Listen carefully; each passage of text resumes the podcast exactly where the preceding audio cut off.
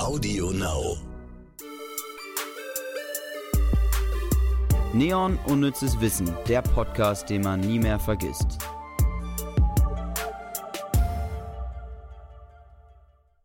Hallo Ivy. Lars, Lars, Lars, Lars, Lars. Hallo.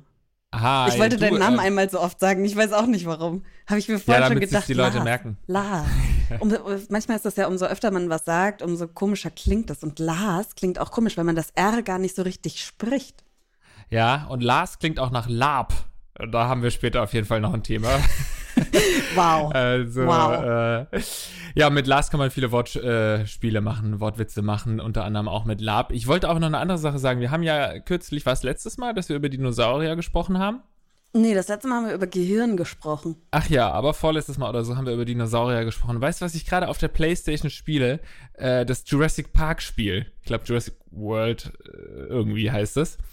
Und da muss man seinen eigenen Jurassic Park bauen. Anstatt Oh. eben äh, Rollercoaster Tycoon, baust du da deinen eigenen äh, Dinosaurierpark, Ivy. Das ist meine Geil. Empfehlung für dich. Witzigerweise spiele ich etwas, das zu unserem heutigen Thema eher noch passt als die Dinosaurier. Und zwar spiele ich gerade Assassin's Creed Valhalla und das spielt im Frühmittelalter.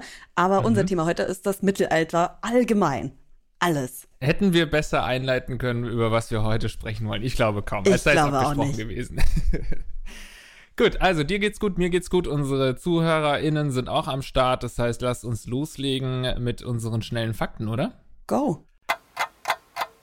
Schnelle Fakten. Im Mittelalter wurde alles Mögliche in den Biersud geworfen. Auch Fliegenpilze wurden gern mal beim Bierbrauen mitverwendet. Geilo. Warum? Ja, Hashtag die haben sich why? noch gegönnt. Die haben sich einfach noch gegönnt. Eine gute Zeit. Ey, das Mittelalter war keine äh, bequeme Zeit und dann ab und zu mal ein bisschen high werden durchs Bier trinken. Why not? Ich muss bei Assassin's Creed Valhalla muss ich auch oft Fliegenpilze essen. Und tut es einem gut? Äh, äh, Es ist auf jeden Fall trippy.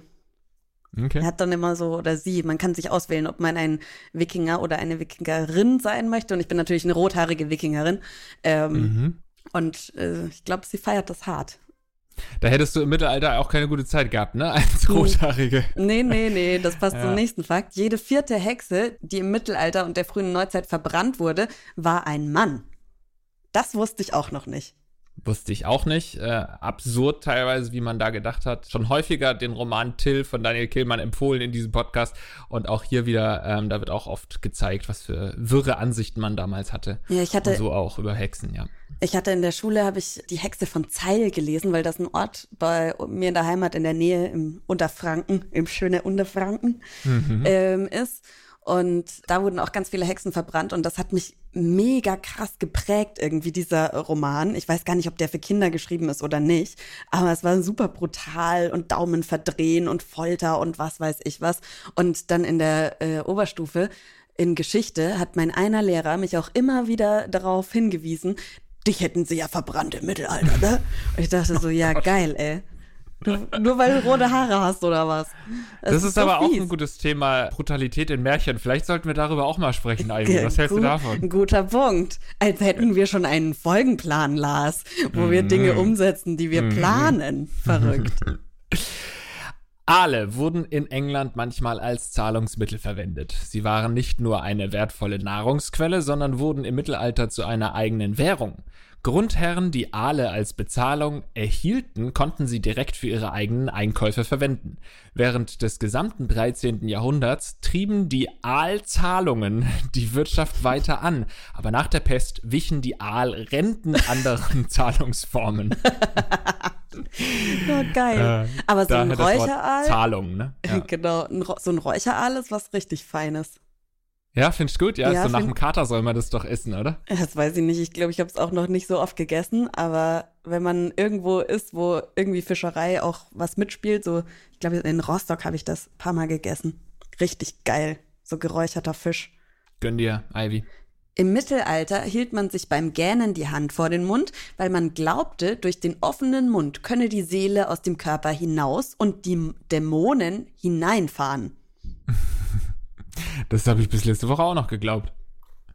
Ja gut, das Stimmt das nicht? Das stimmt nicht, Lars. Aber bei dir ist eh zu spät. Gut. Ich habe meine Seele ja verkauft an meinen besten Kumpel, als ich irgendwie 16 war oder so, wie, wie Bart Simpsons, für 5 fünf, fünf Mark. Das nee, ist, 5 Euro. Meinst So du, das war ein nicht. guter Deal? Ich weiß auch nicht. Nee, ich glaube, so langsam schlägt das Schicksal zurück. Ja, da könnte man auch schon wieder so Rothaarige haben ja keine Seele und bla und bla Ja. bla bla bla bla. Äh, ich finde das total interessant immer zu hören, wie so auch das Anstoßen. Ich weiß nicht, ob das noch dabei ist bei unseren Fakten äh, hier jetzt, aber das kommt auch tatsächlich aus ungefähr der Zeit. Und zwar, damit man keine Angst haben musste, dass der Gegenüber einen vergiftet, hat man so doll angestoßen, dass es übergeschwappt ist und sich die Getränke so geteilt haben. Und solche Sachen ziehen sich halt bis heute. Finde ich völlig verrückt. Ich meine, klar, heute hält man sich die Hand vor den Mund, weil man denkt, dass das schicklicher ist. Aber eigentlich kommt es von den Dämonen. Oh, und zu Dämonen auch noch was. Mein Großonkel, der hat immer gesagt, äh, meine Mama wäre von Dämonen besessen. Der hat, äh, der, der, der macht auch Exorzismen und sowas. Was hattest du für eine Kindheit? Deine Lehrer haben dich als Hexe beschimpft. Dein Großonkel, deine Mutter dämonisiert. Aber das mit dem Anstoßen war ein schöner kleiner Bonusfakt, Ivy, von dir. Ganz kostenlos für euch Ganz da draußen. kostenlos. Ja. Völlig umsonst. Gegen Ende des Mittelalters kamen vor allem in Frankreich Prozesse gegen Tiere in Mode. Die Mittelalterjustiz bestrafte damals etwa einen angeblich unzüchtigen Esel und mörderische Schweine, die laut Anklage Kinder gefressen hatten.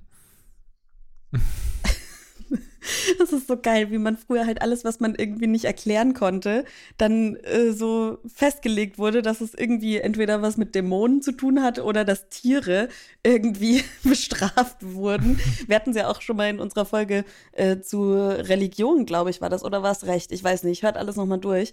Wo der Papst, der schon tot war, irgendwie nochmal auf der Anklagebank war, ist auch irgendwie verrückt. Und Ja, immer vor allem wieder, auch gewieft von den, Ange von den Angeklagten gewieft zu sagen, ja, nee, ich habe das Kind nicht umgebracht, das war die Kuh hier. So eindeutig, Herr, Herr Richter. Vor allem, also es ist so, es gibt, ich weiß es nicht. Natürlich gibt es Tiere, die Menschen töten. Haie sind jedenfalls nicht ganz oben auf der Liste, nur um das hier nochmal festzuhalten. ähm, aber ja, was, was das auch für Geld kostet, Tieren den Prozess zu machen. Verrückte Welt. Das militärische Salutieren stammt aus dem Mittelalter. Die Handbewegung kommt daher, dass die Ritter zu der Zeit noch das Visier öffnen mussten, um ihr Gesicht zu zeigen. Mhm, wusste ich auch noch nicht. Wenn wir wie immer uns äh, zu salutieren, Lars, können wir es, wenn dann aber auch richtig back to the roots machen, dass man halt so macht, als würde man ein Visier hochnehmen. Ich weiß nicht, was heute mit mir los ist. Ich laber völlige. Scheiße. Nee, ich finde, es war abs absolut äh, eine tolle Aussage, Ivy, die ich noch, ähm, äh, an die ich noch lange denken werde. Okay, gut. ähm, entgegen der Vermutung waren die Wikinger sehr reinlich. Sie kämmten sich jeden Tag die Haare, wechselten regelmäßig die Kleidung und hatten einen wöchentlichen Badetag. Die Wikinger sind einfach toll. Ich möchte auch nochmal sagen, ich spiele gerade Assassin's Creed, weil es, also es bestimmt quasi mein komplettes Freizeitleben auch gerade, weil man hat ja sonst auch irgendwie nichts. Deswegen arbeite ich nur oder ich zocke beziehungsweise schaue zu, wie äh, mein Partner zockt. Was anderes gibt's nicht. Und deswegen habe ich mir in letzter Zeit auch überlegt, wenn ich in einer anderen Zeit, solche Gedanken habe ich nur, dass ihr mich da draußen ein bisschen besser versteht. Wenn mir langweilig ist, denke ich darüber nach, in welcher Zeit ich geboren werden wollte. Und dann wäre es bei den Wikingern gewesen, weil als Frau ist es, glaube ich, schwierig, sich darüber Gedanken zu machen. Ich weiß auch nicht, nur, ob nur ich mir Gedanken über solche Sachen mache. Aber immer ist man ja im Nachteil. Aber bei den Wikingern, da gab es noch ganz gute Karten für Frauen. Wenn man nicht Ja? von denen beraubt wurde und vergewaltigt und geplündert, sondern ein Teil der Wikinger war. Weil da gab es ja auch Kriegerfrauen und so und ja. Ja, das ist die Frage, ob das manchmal so ein bisschen eine Romantisierung ist, dann auch von so gewissen äh, zeitlichen Epochen. Und das passt auch ganz gut. Wir haben später noch im Interview Mairi Stritter. Sie ist ähm, eine LARP, Mittelalter-LARP-Expertin. Und die hatte ich nämlich auch gefragt, so, ob sie dann im Mittelalter leben wollen würde. Mehr dazu später. Ich find's geil, dass du immer so Teaser auch mit hier einbaust, Mhm. als ob irgendjemand dann so bei der Hälfte sagen würde, nee, boah, kein Bock mehr auf die zwei. Ich glaube, wenn, dann hört man es doch ganz durch, oder? Ja, das ist aber eine süße, naive Einstellung von dir, dass du glaubst, dass jeder, der den Podcast anfängt, auch bis zum Schluss Ja, durchhört. ja. ja. Aber in ich welcher hoff's. Zeit wärst du denn äh, gerne geboren worden? Äh, 1989, das ist nämlich tatsächlich mein Geburtsjahr. Ich fand das Nee, vielleicht jetzt in der jetzigen Zeit. Jetzt gerade geboren werden erst? Ja. ich glaube, wir sind da. Also entweder das ist eine richtig dumme Entscheidung, ähm, weil die Menschheit untergeht und so, wegen Klimawandel in, in 100 Jahren oder in 50 Jahren irgendwie alles vorbei ist. Oder es ist mega gut, weil wir gesellschaftlich schon so weit sind, was Diskussionen angeht, was die ganzen Ismen angeht. Da äh, sind wir ja gerade erst dabei, riesige Schritte zu machen. Und das wäre ganz nice, wenn man dann jetzt nicht schon sein halbes Leben hinter sich hätte. Aber du hättest nicht keine andere Welt, weil jetzt die, also ob du jetzt gerade wie, du bist ja erst Anfang 30, du wirst ja auch die nächsten 50 Jahre hoffentlich ja noch miterleben. Aber okay, du zweifelst, we'll see. Ähm, aber du hättest keine andere weltgeschichtliche Zeit mal irgendwie gerne erlebt? Doch klar, also ich wäre schon mal so zeitreisetechnisch kurz irgendwo hingefahren, hätte mir das angeschaut. Ich hätte natürlich auch gerne die Dinosaurier gesehen. So ist es nicht. Ähm, und ich habe mich aber trotzdem für die stinklangweilige Antwort entschieden. Okay. Mittelalterliche Stadtluft macht frei. Menschen, die auf dem Land lebten, waren meist Leibeigene von Adeligen. Die Bauern mussten hart arbeiten, einen Teil ihrer Ernte an ihren Herren abgeben und wurden meist äußerst schlecht behandelt. Falls sie diesem Leben entfliehen wollten, mussten sie es schaffen, ein Jahr unentdeckt in der Stadt zu leben. Dann konnte nicht mehr gefordert werden, dass der ehemalige Bauer in die Dienste seines Herrn zurückkommen musste. Hm. Und Weird da willst Effect. du leben, ja? In der Zeit willst du leben. Ja, nein, im Frühmittelalter bei den Wikingern. okay. Nicht rot, sondern grün war im Mittelalter die Farbe für den Anfang der Liebe und religiös ein Zeichen der Hoffnung. Grün ist schon auch eine schöne Farbe.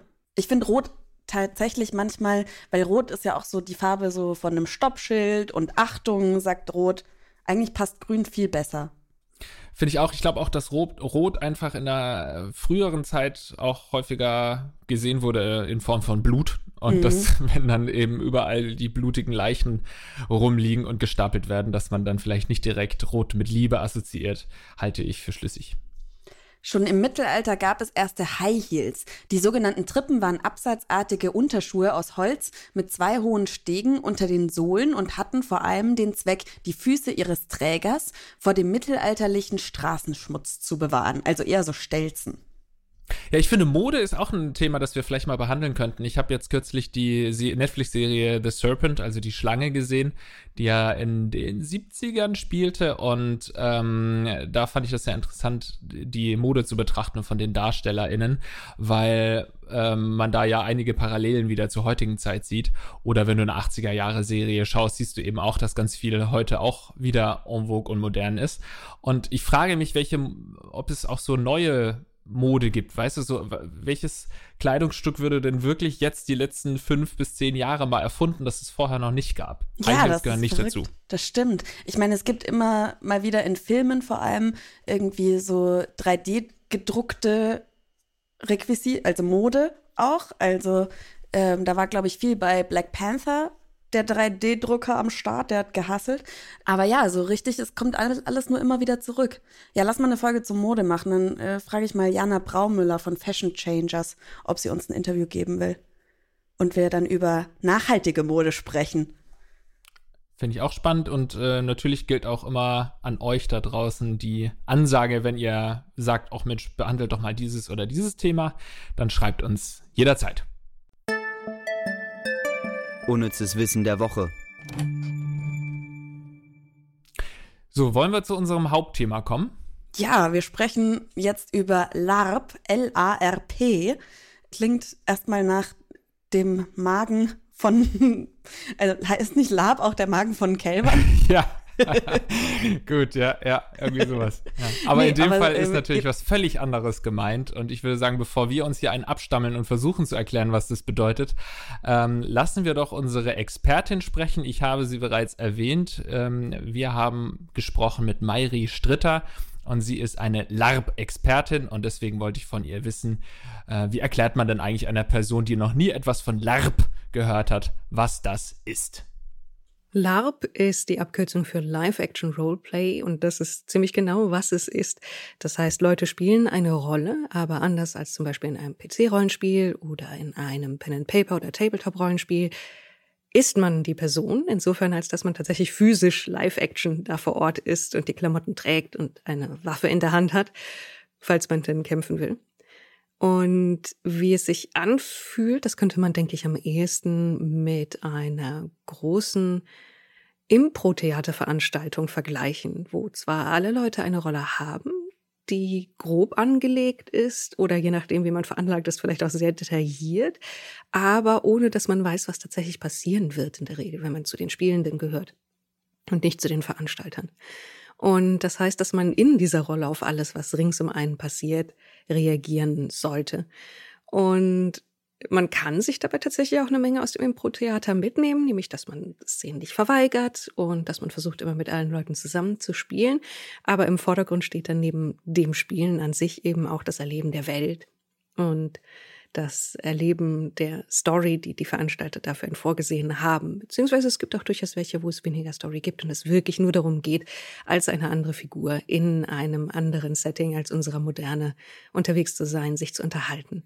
Und das ist ein bisschen Urlaub von sich selbst haben, jemand anders sein können, auch wenn die Charaktere häufig ähnlich sind wie man selbst, weil man sie eben auch mit dem eigenen Körper darstellt. Und ja, im Endeffekt ist es sowas wie, wie ein großes, buntes Ferienlager mit Story und dass alle Leute sich so verhalten, als wären sie jemand anders und einfach mal ein bisschen Auszeit haben von ihrem normalen Job. Ja, ich kann da jetzt noch dazu erzählen, dass ich das ja auch schon mal gemacht habe. Ich weiß nicht, ob ich das schon mal erzählt habe, aber ähm, nee, erzähl. mein allererster Freund, da war die ganze Familie so ultra drin, aber die haben nicht Lab gemacht, die haben nur Mittelalter verkörpert, weil beim Lab äh, gibt's wohl auch irgendwie, kannst du auch ein Elf sein, wenn du ein Elf sein willst und sowas. Und ähm, die fanden das immer blöd, wenn jemand gesagt hat, die machen Lab. Warum habe ich nicht ganz verstanden? Jedenfalls war ich dann auch mit auf den Mittelaltermärkten und wir haben dann da schön die, das, das Lager gespielt und haben da wirklich dann auch so gelebt, haben selbst da gekocht über Feuer und ich fand's auch echt immer wirklich wie so ein bisschen Urlaub und es wird voll unzurecht von vielen belächelt. Ich weiß nicht warum, weil ich habe das damals irgendwie immer sehr genossen. Hattest du eine spezielle Rolle? Nö, nicht so richtig. Ich war ja da auch eher Gast. Aber die anderen hatten schon spezielle Rollen. Also einer war halt der, der Chef von diesem Lager und auch Ritter und ähm, jeder hatte so seine Aufgaben. Und generell diese Gruppe, die haben, waren dafür zuständig, die Burg zu bewachen. Also die haben an sich schon quasi ihre Gruppe definiert. Im Endeffekt waren es die Wachen und deren Angehörige. So. Mhm. Und das fand ich immer sehr, sehr witzig. Die einzige Erinnerung, die ich an so einen Mittelaltermarkt habe, ist, dass ich da mal als 8-Jähriger hingefahren bin, mit meinen Eltern aus dem Auto gestiegen bin und dann gemerkt habe, dass ich keine Hose anhatte. Das hast du schon mal erzählt, ich weiß das noch. ja, also das ist meine. Ja, äh, ich glaube, viele belächeln das, weil man ja irgendwie als Kind spielst du Rollenspiele, ne? Und dann als Erwachsener hörst du irgendwann auf, Rollenspiele zu spielen. Und äh, beim Lab sagt man sich, nö, wieso das denn? Das hat doch als Kind Spaß gemacht, wieso kann man das nicht ins Erwachsenenleben adaptieren und da weiterspielen? Aber ich habe Mairi auch gefragt, was denn den Reiz ausmacht von so einem Mittelalter-Lab. Was ich tatsächlich an Mittelalterlab spannend finde, ist eben die Tatsache, dass Mittelalter sehr viel bunter, sehr viel vielschichtiger und auch sehr viel reizvoller ist, als es, denke ich mal, standardmäßig im Kopf drin ist. Je mehr man sich damit beschäftigt, desto mehr findet man über die Mode raus, darüber, was die Leute getragen haben, wie sie sich verhalten haben. Und das ist tatsächlich deutlich spannender und manchmal fremdartiger und manchmal sehr viel vertrauter, als man das vielleicht denkt. Und dementsprechend gerade dann die Mühe, die die Leute in ihre Darstellung stecken und was für großartige Klamotten dabei herauskommen, wie bunt das ist, wie vielfältig, wie viel Handarbeit reingeht und wie viel Recherche und wie viel Liebe zum Detail, das ist das, was mich total daran fasziniert. Und dass man dann da Leute stehen hat, die an einem anderen Tag irgendwo normalerweise, wenn sie im Bürojob sind, halt ihre alltäglichen Klamotten oder einen Anzug oder sonst irgendwas tragen würden. Dass die dann da auf einmal stehen in einer Buche und mit Handstickereien auf, auf ihren Klamotten und vor allen Dingen, dass dann auch unglaublich viel Krimskrams dazukommt, wie eben der passende Schmuck, die passenden Fibeln, die passende Gürtelschnalle, der passende Hut, generell Kopfbedeckungen, das dumme Hut-Credo ist etwas, was im Lab sehr weit verbreitet ist und eben auch im Mittelalter-Reenactment. Die Darstellung wird schlicht und einfach besser, wenn man noch sich noch irgendwas auf den Kopf pflanzen kann. Und dann hat man das Bild von einer Person, die wirklich aus einer ganz anderen Zeit, einer ganz anderen Welt rausgenommen worden ist. Und ich genieße das einfach. Ich könnte da einfach dazwischen stehen und die ganze Zeit dumm grinsen, weil ich um mich herum sehe, wie viele andere Leute Begeisterung und Zeit und Energie in dieses Projekt gesteckt haben. Und dass man damit eben auch sieht, dass Menschen zu einer anderen Zeit, die uns vielleicht zu fremd erscheint als Leute der Moderne, im Grunde genauso waren wie wir in, in den allermeisten Teilen. Dass sie die, zu einem guten Teil ähnliche Probleme hatten, die sie eben auf eine andere Art und Weise gelöst haben, teilweise, dass sie sich ebenso mit Eitelkeit beschäftigt haben, mit den Unterschieden zwischeneinander, mit ihrem Status und dergleichen. Und das eben dann Ausdruck findet auf eine andere Art und Weise. Und dass so Mittelalter nicht einfach irgendwie ein abstraktes Ding ist, sondern etwas, was tatsächlich ganz gut erforscht ist mittlerweile und was auch einfach sehr viel cooler ist und sehr viel anregender als einfach nur die Vorstellung, die bei vielen Leuten da ist von, uh, die waren alle arm und krank und sind früh gestorben und alles war furchtbar.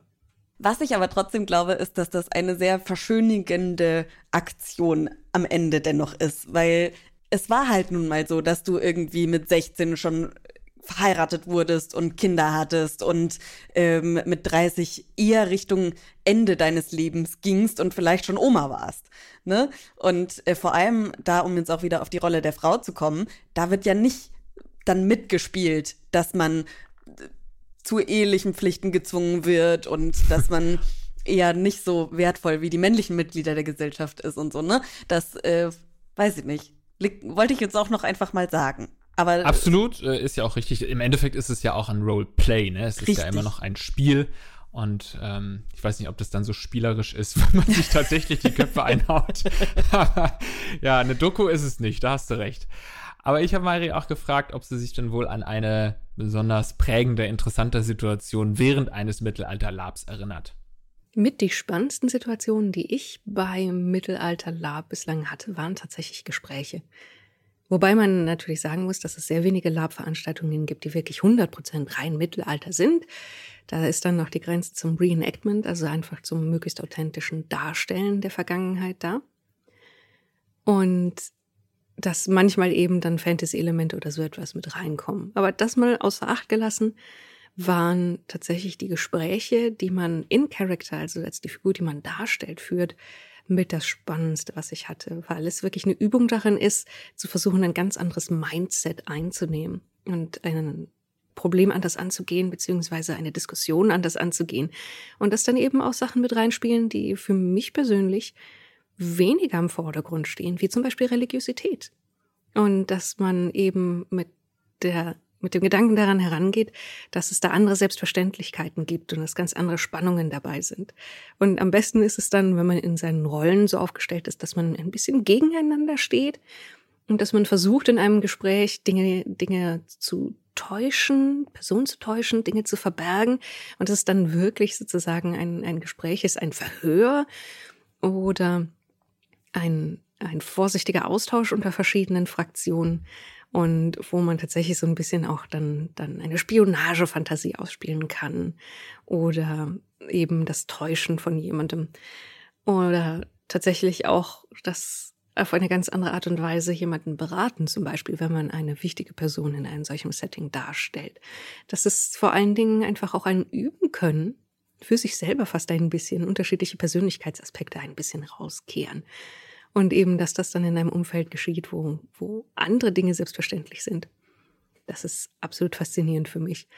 Und andererseits sehr Adrenalin geprägt sind dann Situationen, wo es wirklich dann in einem Lab zu einem Kampf kommt, wobei ich sagen muss, dass ich selber keine Kämpferin bin oder besser gesagt eine Miserable.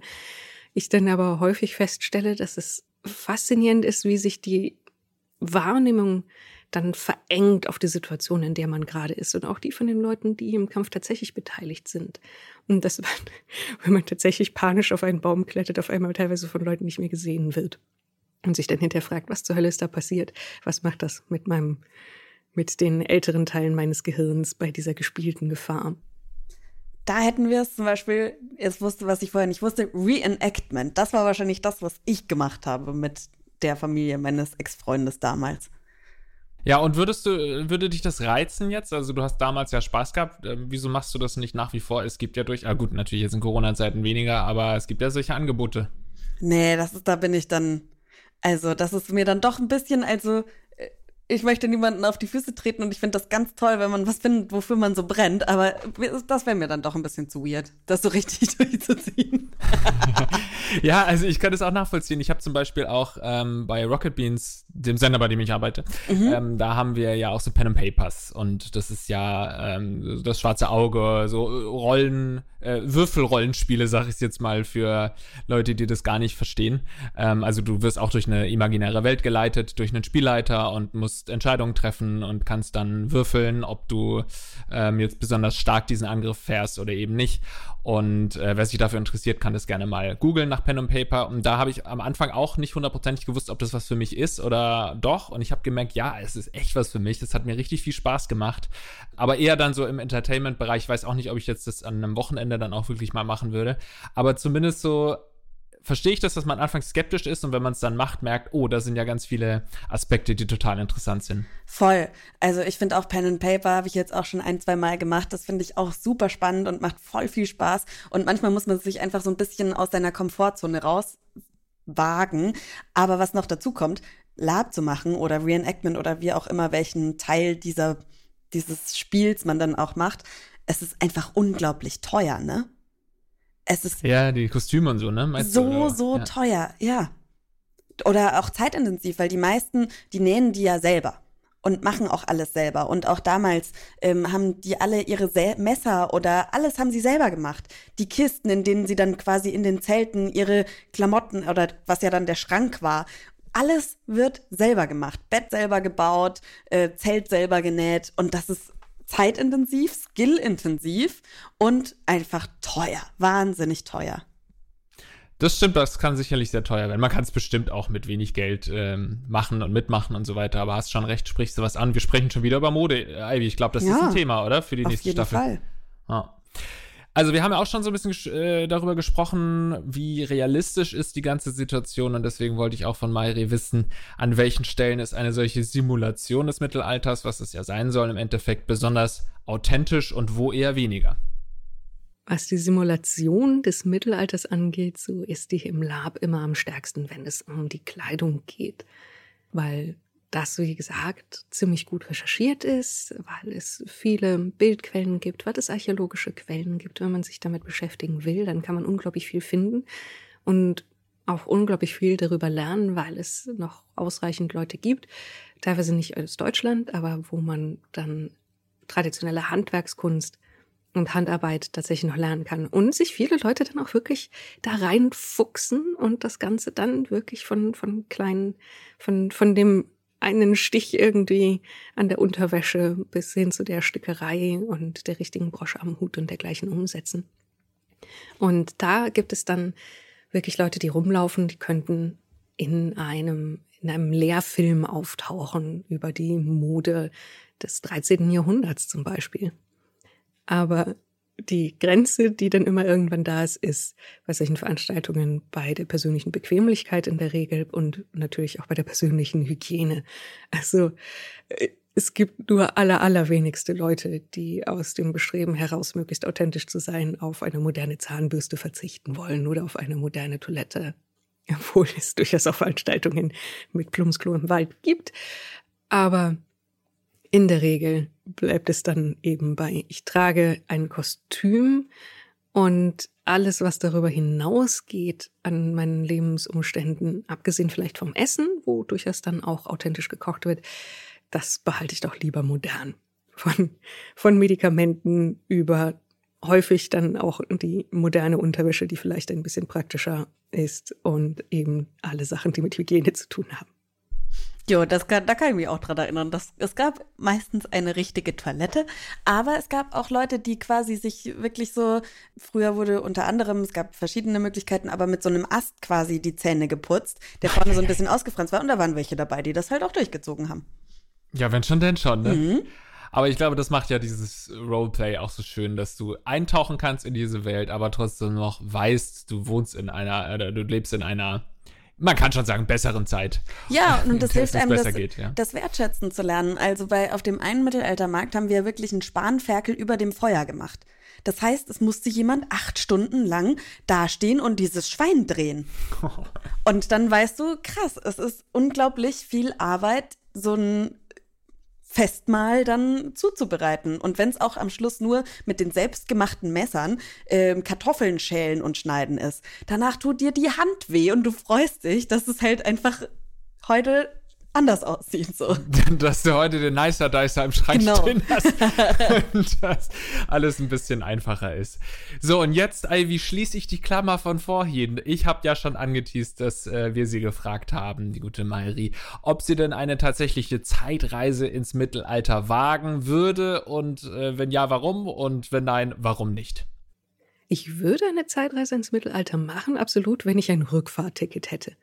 Also wenn ich einfach da wäre, um es mir vielleicht ein, zwei Tage anzuschauen und zu lernen und dann wieder zurückkehren könnte. Dauerhaft dort leben. Es gibt so diese romantisierte Vorstellung von einem einfacheren Leben, aber als jemand, der durchaus schon längere Reenactment-Veranstaltungen gemacht hat, bin ich doch immer froh, irgendwann zu einer unkomplizierten warmen Dusche und einer Mikrowelle zurückzukehren. Und auch zu einer modernen Medizin. Also das heißt ganz eindeutig nein, nicht auf Dauer. So faszinierend ich es durchaus finde, andere Zeiten und dementsprechend auch andere Kulturen kennenzulernen, weil selbst die eigene Kultur über mehrere Jahrhunderte entfernt eine andere ist. Aber nein, die, die, die, diese Vorstellung davon, dass es vielleicht besser wäre ohne moderne Technologie, die vielleicht manchmal irgendwie so ein bisschen im Hinterkopf da ist, die kann ich nicht aufrecht teilen. Es bleibt eine, eine Sache für ein Wochenende.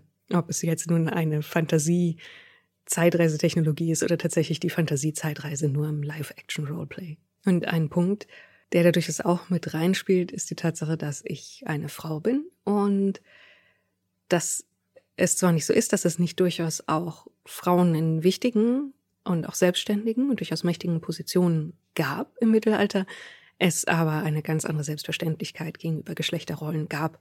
Und ich mag doch durchaus die Möglichkeiten, die ich in der Moderne habe, sehr viel mehr als die, die mir aufgrund meines Geschlechts in je nach Epoche unterschiedlicher Art und Weise im Mittelalter angeboten werden würden. Im Endeffekt gleiche Antwort, ne? Ja, da haben wir gleich mehrere Klammern geschlossen gerade. Also wer sich da noch weiter für interessiert, kann auch gerne mal Mayri Stritter ähm, folgen. Zum Beispiel ist sie Teil des Kollektivs von Orkenspalter TV. Da müsst ihr mal bei YouTube eingeben, Orkenspalter TV. Und ähm, die beschäftigen ganz, äh, sich ganz viel mit solchen Themen. Also wer da jetzt Blut geleckt hat, gerne mal vorbeischauen. Ähm, mich würde jetzt noch interessieren, Sie machen sich ja viel Arbeit für Kostüme und sonst irgendwas. Also, äh, Marie, diese Frage frage ich mich noch. Dürft ihr denn dann, während ihr ähm, Lab macht, euer Handy dabei haben, um Fotos voneinander zu machen? Oder wird das dann nicht gerne gesehen? Das ist so eine Frage, die ich mir jetzt so gestellt habe. Also, falls du das Lars noch irgendwie beantworten könntest und oder es Lars, du das dann an mich geben könntest, das würde mich interessieren. Oder ob dann so irgendwie so ganz aufwendig, oh, was ist das denn für eine neue Technologie, die ihr hier habt, irgendwie gemacht wird. Keine Ahnung. Naja, ich stelle mir das so vor wie im, im, Krieg, wo es ja auch so Presseleute gibt mit anderen Uniformen, gibt es bestimmt auch bei so einem Lab äh, so Leute, die offensichtlich nicht in der Zeit sind, sondern eben das Ganze mit Video und Foto begleiten. Aber wer da die Antwort weiß, kann ja gerne uns schreiben. Vielen, vielen Dank auf jeden Fall an Mairi. Ja, Habe ich den Namen jetzt richtig ausgesprochen? Ja. Ja, sehr gut. Dann kommen wir doch jetzt zum Quiz, oder? Le Quiz. Unnützes Quissen. Bordelle sind unter vielen Bezeichnungen bekannt. Freudenhaus, Etablissement, Sexsalon. Doch woher kommt der häufig vulgär genutzte Begriff Puff? A. Puff ist ein mittelalterliches Brettspiel, welches damals in Bordellen gespielt wurde. B. So wird der Pfeifentabak genannt, den man damals in mittelalterlichen Freudenhäusern geraucht hat. Oder Antwort C. Hierbei ist das Herausputzen der Prostituierten gemeint. Mit Rüschchen, Puffärmeln, Make-up und Parfüm hat man so versucht, die Kunden anzulocken. Hm. Hm. Hast du eine Antwort? Ja, ich habe natürlich eine Tendenz, aber ich weiß nicht, ob ich mich nicht doch lieber was traue. Nee. Okay, bist du bereit? Ich bin bereit. Drei, zwei, eins, C. Ah. Oh. Uh, wir sind übrigens gleich auf. Das heißt, äh, das entscheidet jetzt die Führung. Krass, ich habe zwischen äh, B, und und- C. Ja. ah, hatte ich gar nicht gedacht. Okay. Ja, ich dachte A, weil irgendwie so das Brettspiel, ha, auf der anderen Seite hätte, könnte man das ja überall spielen, ne? Aber Ja. ich finde C ist zu, so Puffärmel, das ist, glaube ich, zu modern gedacht. Genau, ich dachte auch, das ist eigentlich zu einfach, weil da natürlich auch Puff mit drin steckt und Ja. so. Ähm, aber ich dachte genau auch das, was du dachtest. Ähm, du kannst ja sowohl überall die Pfeife rauchen, du musst ja da nicht für den Puff gehen und kannst das Spiel auch spielen. Aber vielleicht ist es ja richtig. Wir hören mal rein in die Antwort. Und die richtige Antwort ist Antwort A. Oh, Puff ist ein mittelalterliches Brettspiel, welches damals in Bordellen gespielt wurde. Die Bezeichnung ahmt ursprünglich die Geräusche der fallenden Würfel nach und wurde zum Synonym für die Institution. Heute gibt es das Spiel übrigens auch noch, aber unter einem anderen Namen. Im Englischen bezeichnet man das Spiel als Backgammon. ah. Ach, lustig. Witzig. Krass. Gut zu wissen und ich kann dir gratulieren, Ivy. Du hast Danke, Punkt. danke. Yay. Wurde auch mal wieder Zeit hier, dass ich äh, in Führung gehe. Und witzig. Ver- Ja? Ich bin stolz auf mich. Ich bin sehr stolz auf mich. Ich weiß nicht, heute ist ein ganz komischer Tag. Ich könnte reden oder reden und reden und bin, glaube ich, auch sehr schnell heute. Ich weiß auch nicht. Aber vielleicht hat dir dieser Punkt äh, geholfen, um ein bisschen runterzukommen, Ja. weil jetzt hast du alles erreicht, was du erreichen wolltest heute. Yay. Ich freue mich, wenn ihr auch nächste Woche wieder einschaltet. Nächste Woche sprechen wir. Ich weiß es noch gar nicht, über was wir sprechen. Sehen wir dann nächste Woche, oder? Genau, ja. Noch nicht zu viel verraten, nicht so viel anteasern. Das mache ich zwar gerne, aber in dem Fall müsst ihr uns einfach abonnieren, dann äh, erfahrt ihr es sowieso. Könnt es natürlich auch auf Instagram folgen ähm, oder eine positive Bewertung auf iTunes hinterlassen. Da freuen wir uns natürlich auch jedes Mal drüber. Ansonsten bis zum nächsten Mal. Tschüssi.